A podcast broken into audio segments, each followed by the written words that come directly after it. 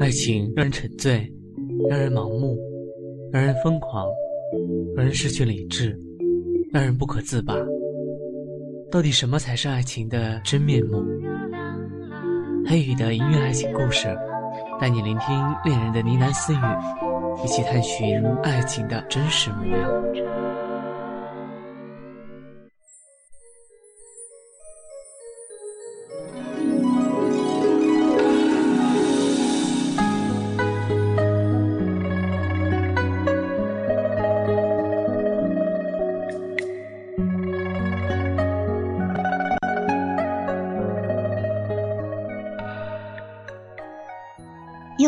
锦花开，日日盼君来。痴情苦于此，人故容颜退。日复又一日，年复又一年，唯见萋萋处，寂寞锦花开。锦花开落，一曲离殇，一段情缘，前世今生。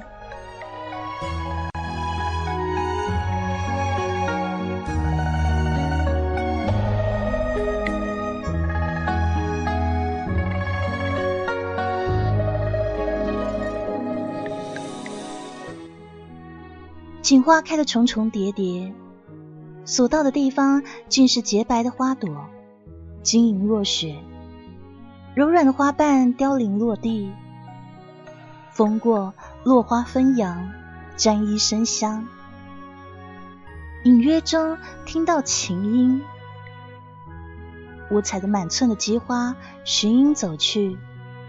重重花之间有一座小楼，冷冷的琴音。从那儿传来，我正欲走近，琴音却突然终止。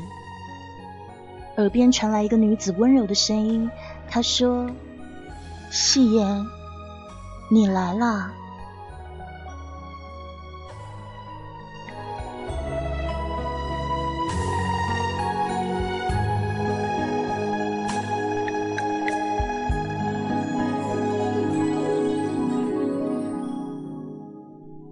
我睁开眼睛，是梦，又是这样的梦。梦里那个女人，她叫我戏言。可是梦中人怎么会知道我的名字呢？正在思索间，何欢推门走了进来。他说：“小姐，你醒了。”嗯，我点点头。轻轻起身，坐在梳妆台前，合欢梳理着我的发丝，菱花镜里映出我的容颜，眼似水波，眉若新月，肤如凝脂。合欢将一支翡翠玉簪插入我的发髻，笑着说：“这支玉簪是前两三天三少爷派人送到府上的。”小姐，你戴上真是好看呐！我轻笑，抬手取下那只玉簪。我不喜欢，换一只吧。何欢担忧的望向我说：“小姐，莫非你都知道啦？”嗯，知道什么？没，没什么。何欢躲过我的眼神，低下了头。其实他不说，我也能猜到，一定是关于那个人的事情。可那个人怎么会无缘无故送我这么贵重的簪子呢？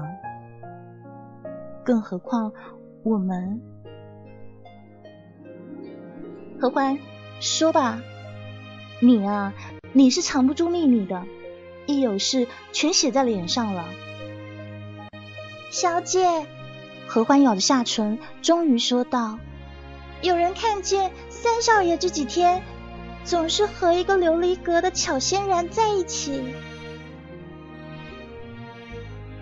果然，心中有一丝苦涩，但我没有表露在脸上。何欢定是以为，因为他去了烟花之地，所以送这簪子来向我赔罪吧。可是那个人他怎么会在意我呢？这簪子怕是有其他目的的。外人都说好，陈王府的三少爷陈子轩和知府千金宁细言是一对金玉璧人。可是只有我知道，外人看来的一切只不过是一场戏罢了。我随意的说道：“哦。”听闻那个巧仙然生得明艳动人，善舞水袖，眉目多情，不少达官贵人都沉迷于她，互相吹捧呢。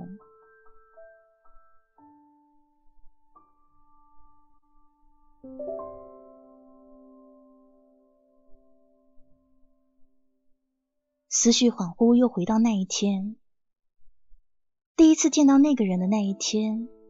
在西湖水畔，他一身浅墨色长衣，漆黑的长发以锡冠束起，观音末端是两枚墨色的琉璃珠。见到我的那一刹那，那个人眼睛一亮，是我的错觉吗？可是瞬间又恢复平静了。我与你的婚约是家父所定，并非我愿。那人说话冰凉，神情冷淡。我面色平静，淡淡说道：“这桩婚事也非我所愿，我们同病相怜。”是吗？是。不过我有一计策。三少爷可愿细听？哦，他较有兴趣的望着我说：“请说。”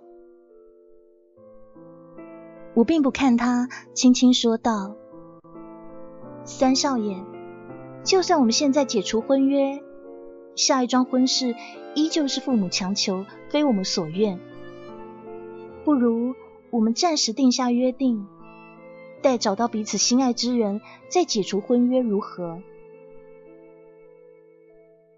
他的眼里尽是我看不清楚的复杂神色。半晌后，他终于点头说道：“好，就依你所言。”说罢，转身离开。琉璃珠玲珑相及，轻响相随。小姐。你不生气吗？那个巧仙人怎么能跟你比啊？何欢的声音把我拉回了现实。他说道：“小姐生来体带木槿清香，清雅脱俗，光是这一点就胜过那些人的浓脂锁粉。只有我们小姐才称得上是才色双绝。”何欢，我哪有你说的那么好？而且再好又有什么用？那个人又不会在意。他真的同那些达官显贵一样，喜欢上那巧仙染了吗？我的心里一阵失落，望向铜镜中，合欢为我梳上彩云髻，两鬓戴上花田，插一支琉璃碧玉簪。耳着绯色玉环，望着镜中的自己，美丽出尘。可是眉宇间那一缕清愁，就像风掠过湖面，若隐还无。小姐，花朝节要到了，西湖乡试一定很热闹。何欢兴奋的说道：“我们何不出去走走呢？”我轻轻点着何欢的额头，笑道：“你啊，是你想去了吧？”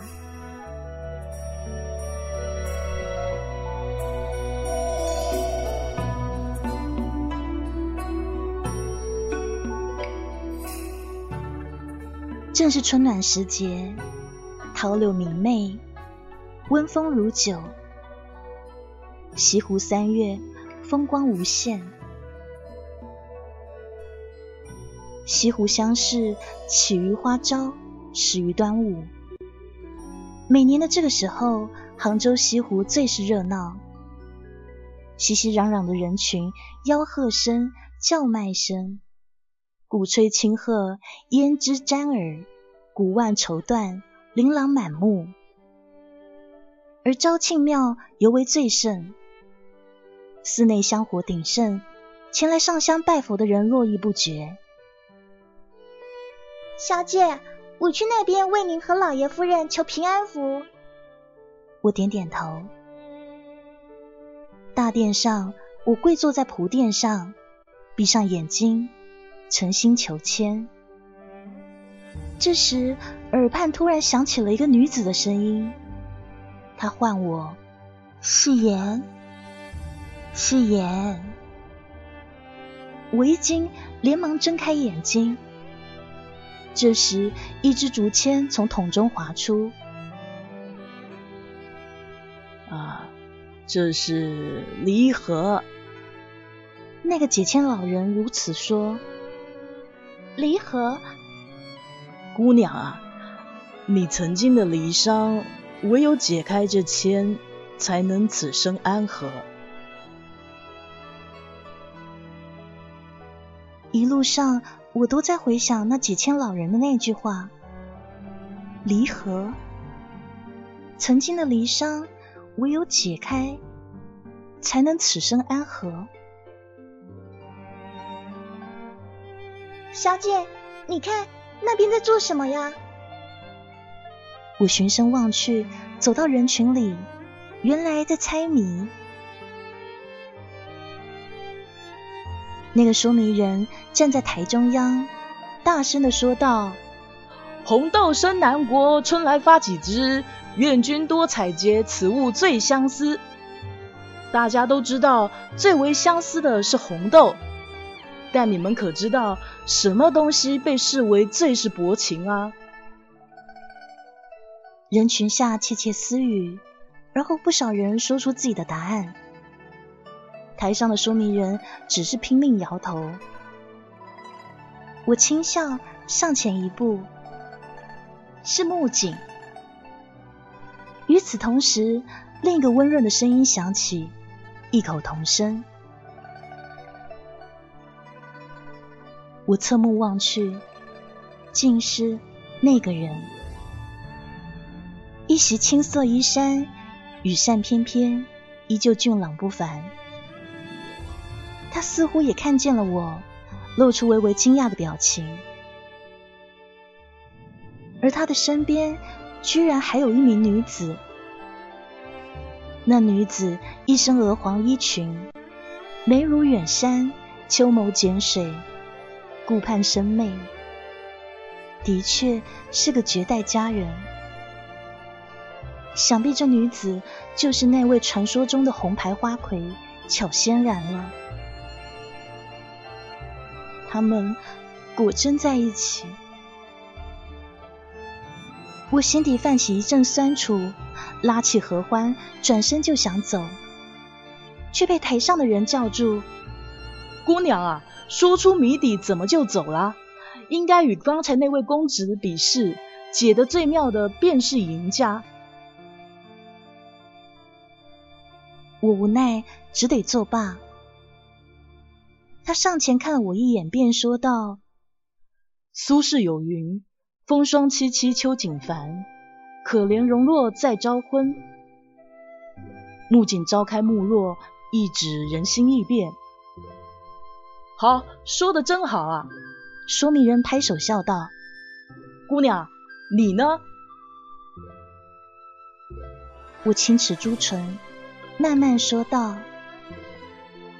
小人锦花心，招在戏不纯。说明人和他都投来赞许的目光，我并未理会，转身要离开，笔直走出人群。虽然我知道那个人从来都不属于我，可是看到他和那巧仙然在一起，我心里还是会难过。刚走出没多远，却被一把雨扇拦下。我抬头对上他漆黑的眸子，心想：他难道不知道他和巧仙然一起出现在我面前是给我难堪吗？难道想看我笑话吗？我假装不在意，神情冷淡的说：“三少爷有何贵干？”他身旁的巧仙然就像是在打量我一样。眼里露出惊艳的神色，娇媚一笑，道：“戏言姑娘果真是优雅脱俗。听三少爷说你生来自带木槿清香，果真是百闻不如一见。既然你来了，仙然就先告辞了。”说罢，巧仙然转身离去。我非常奇怪的看着他们，这到底唱的是哪一出啊？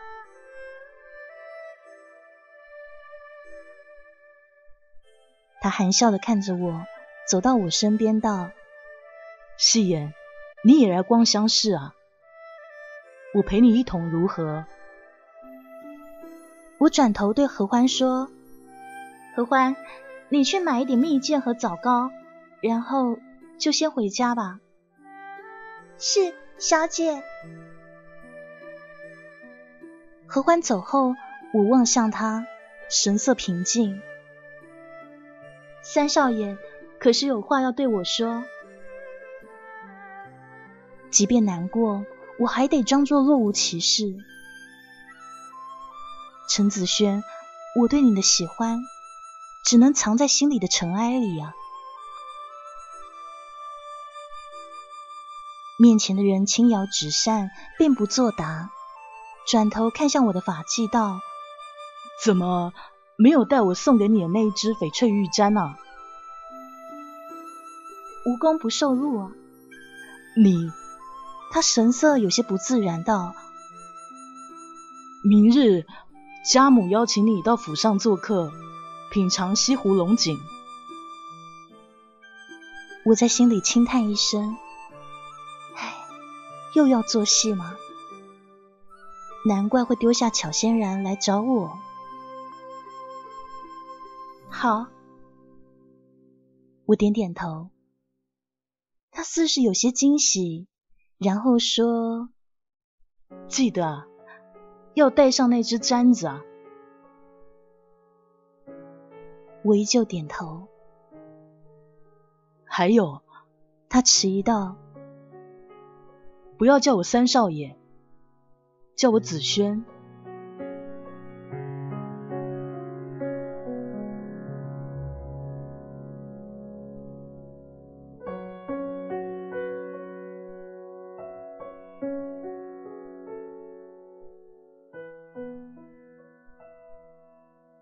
清茶幽碧，沉在皓白如玉的茶盏中，轻微荡漾。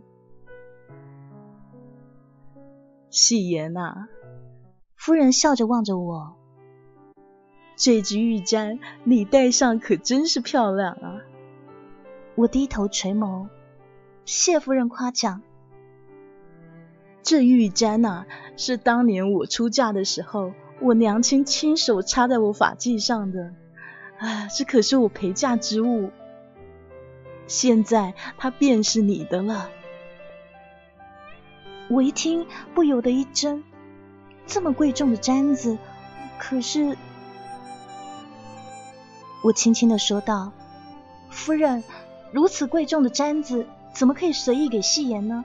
还是……”夫人笑着摇摇头，打断我的话：“你就是我未来的儿媳妇，不给你。”给谁呢？我心想，可是夫人啊，他爱的不是我，这给我又有什么用呢？我低头，只见杯中盈盈一泓澄碧。我端起杯，轻啜一口，真是好茶，清绝如雪，芳香漫过唇齿。心里却极为苦涩。这时，夫人望向他道：“子轩呐，一会儿带戏言在府里好好转转，可不能怠慢了人家。是，他嬉笑着。娘，你放心，我怎敢怠慢你的贵客呢？我无心欣赏花园里的姹紫嫣红，并不看那些亭台楼阁、水榭池台，只觉得头上的发簪有千斤重。我站住脚步，取下那玉簪，对他道：“这个，你拿回去吧。反正以后也是要还给他的。”他真正应该给的，想给的，应该是那个巧仙然吧。他的眼眸里浮动浮动着暗影，我看不出此时他心中所想。突然，他从我手里接过玉簪，轻轻的插在我的发髻上。既然已经给你了，那么便是你的了。我被他亲昵的动作吓了一大跳，是我眼花了吗？他的眼眸里竟有一丝温柔。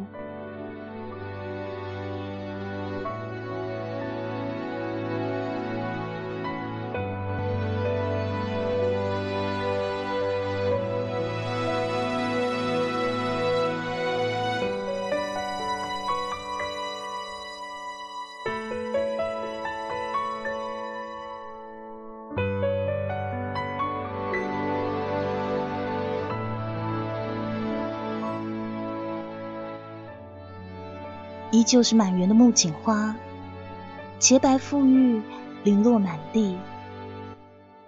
这时，那冷冷的琴音又响起了。我慢慢的走近，问道：“你是谁？为什么知道我的名字？”木槿，他轻轻的答道：“我当然知道你的名字啊。”戏言，因为戏言便是木槿，木槿也是戏言。他停止抚琴，慢慢的抬头。我从梦中惊醒，猛然睁开眼睛，汗水浸湿了我的衣衫。那梦中人，他说他叫木槿。他还说，戏言亦是木槿，木槿也是戏言。这坐在梳妆台前，我看着铜镜里熟悉的容颜，我扶上自己的脸颊，那梦中女子与我真是相同的面容啊！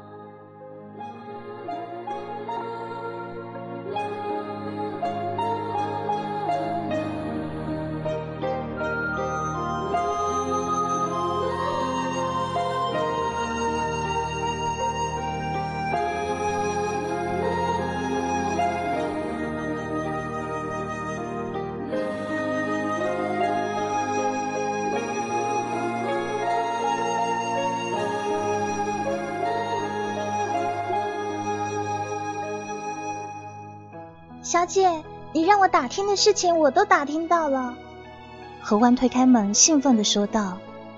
我拉过他坐下。是吗？那你快说说。小姐，你说的那个地方叫锦城，每年夏秋两季的时候，便是锦花盛开的时节。锦城曾经十分繁华，锦城人用锦花酿制好酒，名为木槿清露。是向朝廷进贡的佳品，还可以用来泡茶、制糕，所以锦花是锦城很重要的经济作物。在锦城里面有一座锦园，栽种着全城最好的锦花，由养花人负责照料看守。只可惜锦城的锦花已经好多年都没有开过了。为什么？为什么不开了呢？听说是有一位叫木槿的养花人，他们说他死了以后，锦城的锦花就再也没有开过了。木槿，我心一惊，真有此人？那那不纯粹是梦了？听闻木槿出生的那一年，锦城的锦花开的是前所未有的绚烂。他天资聪颖，年纪轻轻就成了最有名的养花人。可是后来，有一名叫苏锦言的男子来到锦城，寻一种叫做鎏金双色堇的锦花，是要治病救人用的。那苏锦言找到木槿，木槿答应为他种植。在种植鎏金双色堇的那段时间，他们两个慢慢相知相爱。可惜花开了，那苏锦言就要离开了。他答应木槿一定会回来，只可惜后来木槿苦苦等待十年，那男子却终究未归。最后养花人木槿郁郁而终。传言在那十年里，木槿终日弹奏离殇，琴音婉转凄凉。他的眼泪掉在木槿花上，使得所有的锦花都一同哀伤。木槿死了，锦花也没有再开过了。难怪，难怪梦里的琴音这么哀伤。情为心音，漫长的岁月。痴情的等待，那是怎样的一种煎熬啊！十年，日复一日，年复一年，唯见萋萋处，寂寞锦花开。想那十年里，锦园的锦花十度花开，十度花谢，可是皆寂寞。但他说，木槿。是戏言，戏言亦是木槿，这到底是为了什么？我想，我该去一趟锦城。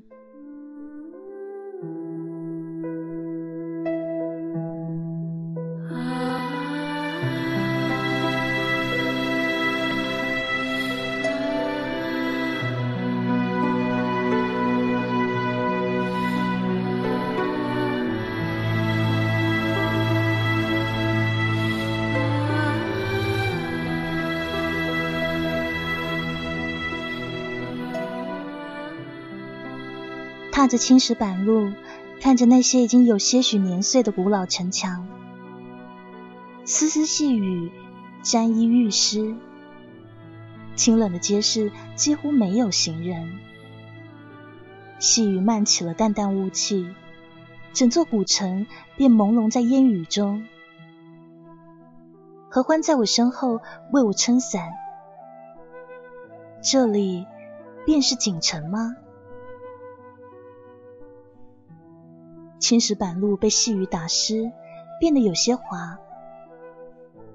我来到景园，踩着脚下的枯枝残叶，看着满目萧条的景园，轻轻叹息。在园子的东角处，我见到了梦中的那座小楼。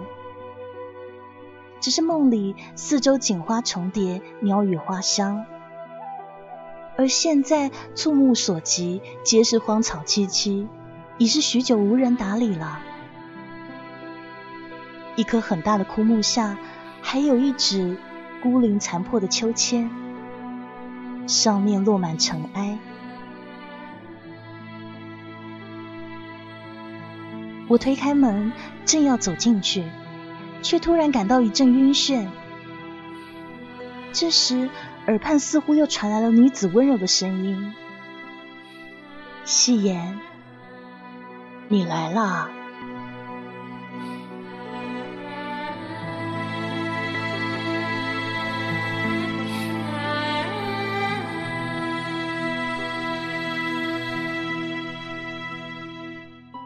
我睁开朦胧的双眼，阳光洒落我的眼眸。这是重重叠叠、洁白花朵开满的景园，在阳光下晶莹落琉璃，浮香盈盈。这梦景花全开了。夕颜，我等你很久了，你终于来了。我转身望去，一个白衣女子坐在秋千上，低眉浅笑。你是木槿？望着他和我相似的面容，我询问道：“莫非现在我又在梦中了吗？”木槿亦是细言，细言亦是木槿啊，细言。我是你的前世啊，前世。木槿垂下眼眸，眼角有着哀伤。一切都源于那株流金双色堇。我和景言一起种下那株锦花，便会有着两世情缘。可是，如果前世情断，后世便会情伤。戏言，如果不解开前世的情结，今世的你难逃情伤。我该如何解开啊？而前世那苏景言不是的确辜负了你吗？不，木槿的眼眸明亮起来了。我相信他是有难言的苦衷，才没有回来找我。我记得他深情的眼眸。记得他温暖的软语，我记得他每句誓言，蒲苇韧如丝，磐石无转移。但是木槿，我只怕小人锦花心，招灾系不纯。第一次见他，便是在这里。木槿的眼里光阴流转，嘴角浮起笑意。那时的我坐在秋千上，那个时候我正荡着秋千，没有发现有人前来。突然间，一只木槿递到我面前，花朵洁白馥郁。我抬起头，只见他白衣胜雪，含笑望着我。时到今日，我还记得第一次遇见他的样子。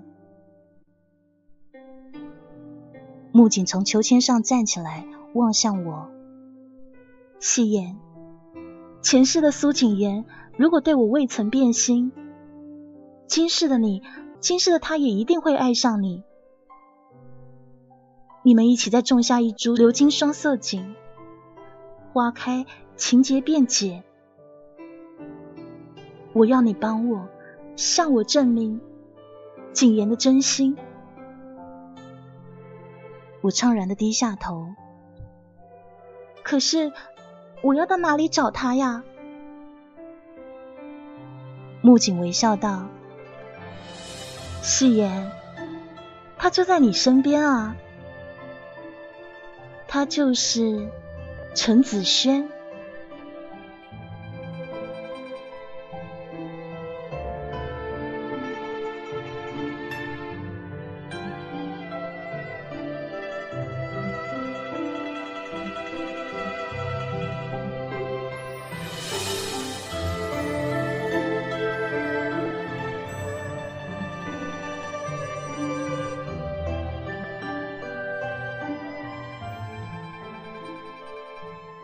姐，你终于醒了，吓死我了！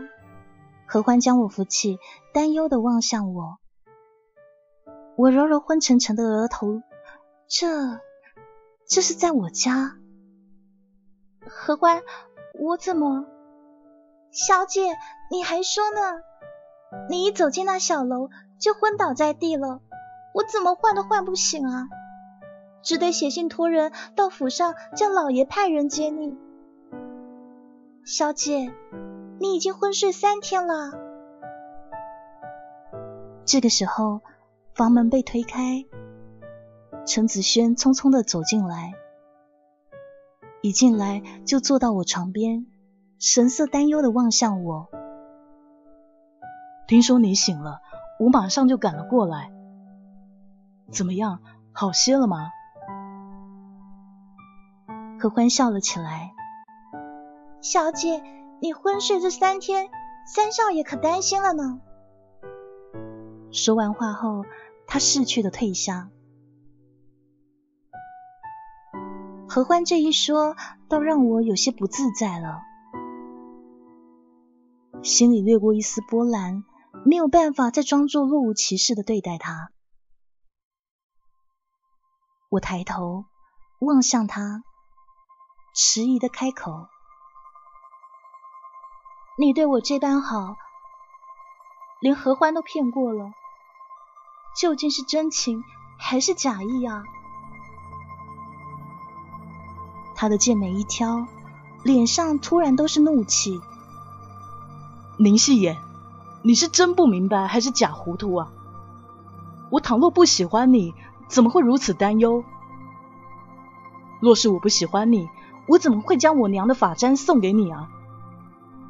要是不喜欢你，我怎么会约好巧仙然来试探你啊？可是你丝毫不在意，看来是我多情了。我惊讶的望着他。可是，你不是说？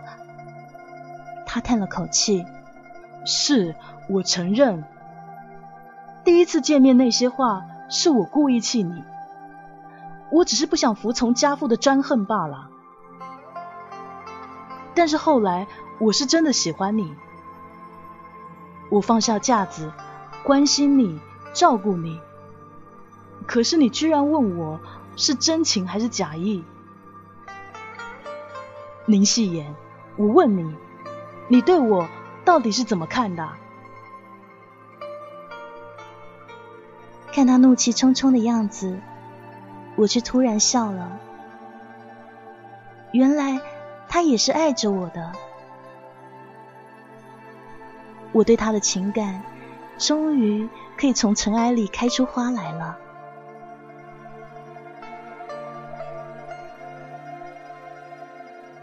我并不言语，眼里却满是笑意。我摊开掌心，放在他的面前。这是在梦里木槿留给我的种子。这是什么？这是流金双色堇的花种。如果你想知道我的答案，就和我一起种植它。花开了，你便知晓了。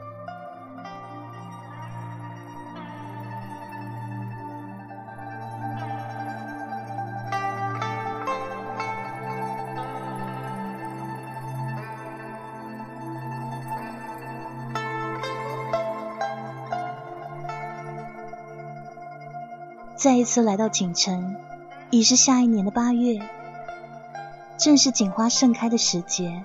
花香满途，锦城内一片繁华热闹景象。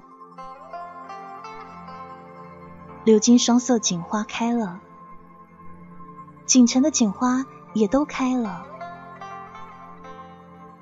木槿，我已向你证明苏锦言的心意，你的锦花不再寂寞了吧？我拉着紫萱的手来到景园，满园的锦花洁白晶莹，重重叠叠。一段情缘，前世今生都未曾改变。